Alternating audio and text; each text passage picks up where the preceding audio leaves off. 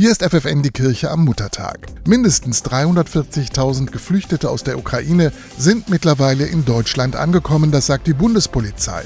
Tatsächlich liegt die Zahl wohl noch deutlich höher.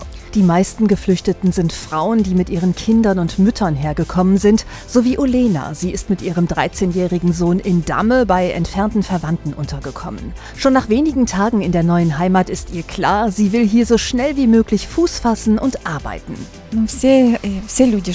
Ich bin es gewohnt, zu arbeiten und beschäftigt zu sein.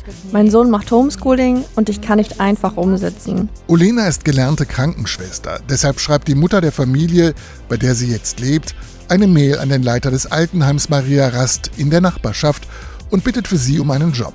Nach einem kurzen Treffen kann sie direkt in der Tagespflege der Einrichtung als Helferin anfangen. Dass sie kaum Deutsch spricht, ist für Stiftungsvorstand Werner Westerkamp kein Problem. In der Tagespflege wird sehr viel gesprochen. Man spricht sehr viel mit den Senioren dort. Es gibt sehr viele Beschäftigungsprogramme und äh, wir merken jetzt schon, jeden Tag lernt sie sehr gut dazu. Sie wird jetzt schon sicherer und ich weiß auch, dass sie nach Feierabend auch sehr viel übt. Denn Olena hat ein Ziel. Sie will sich hier ein neues Leben aufbauen und sie sagt, die Arbeit lenkt mich ab. Wenn ich hier in der Tagespflege bin, dann bin ich beschäftigt. Und dann kommen die schweren Gedanken nicht so schnell hoch.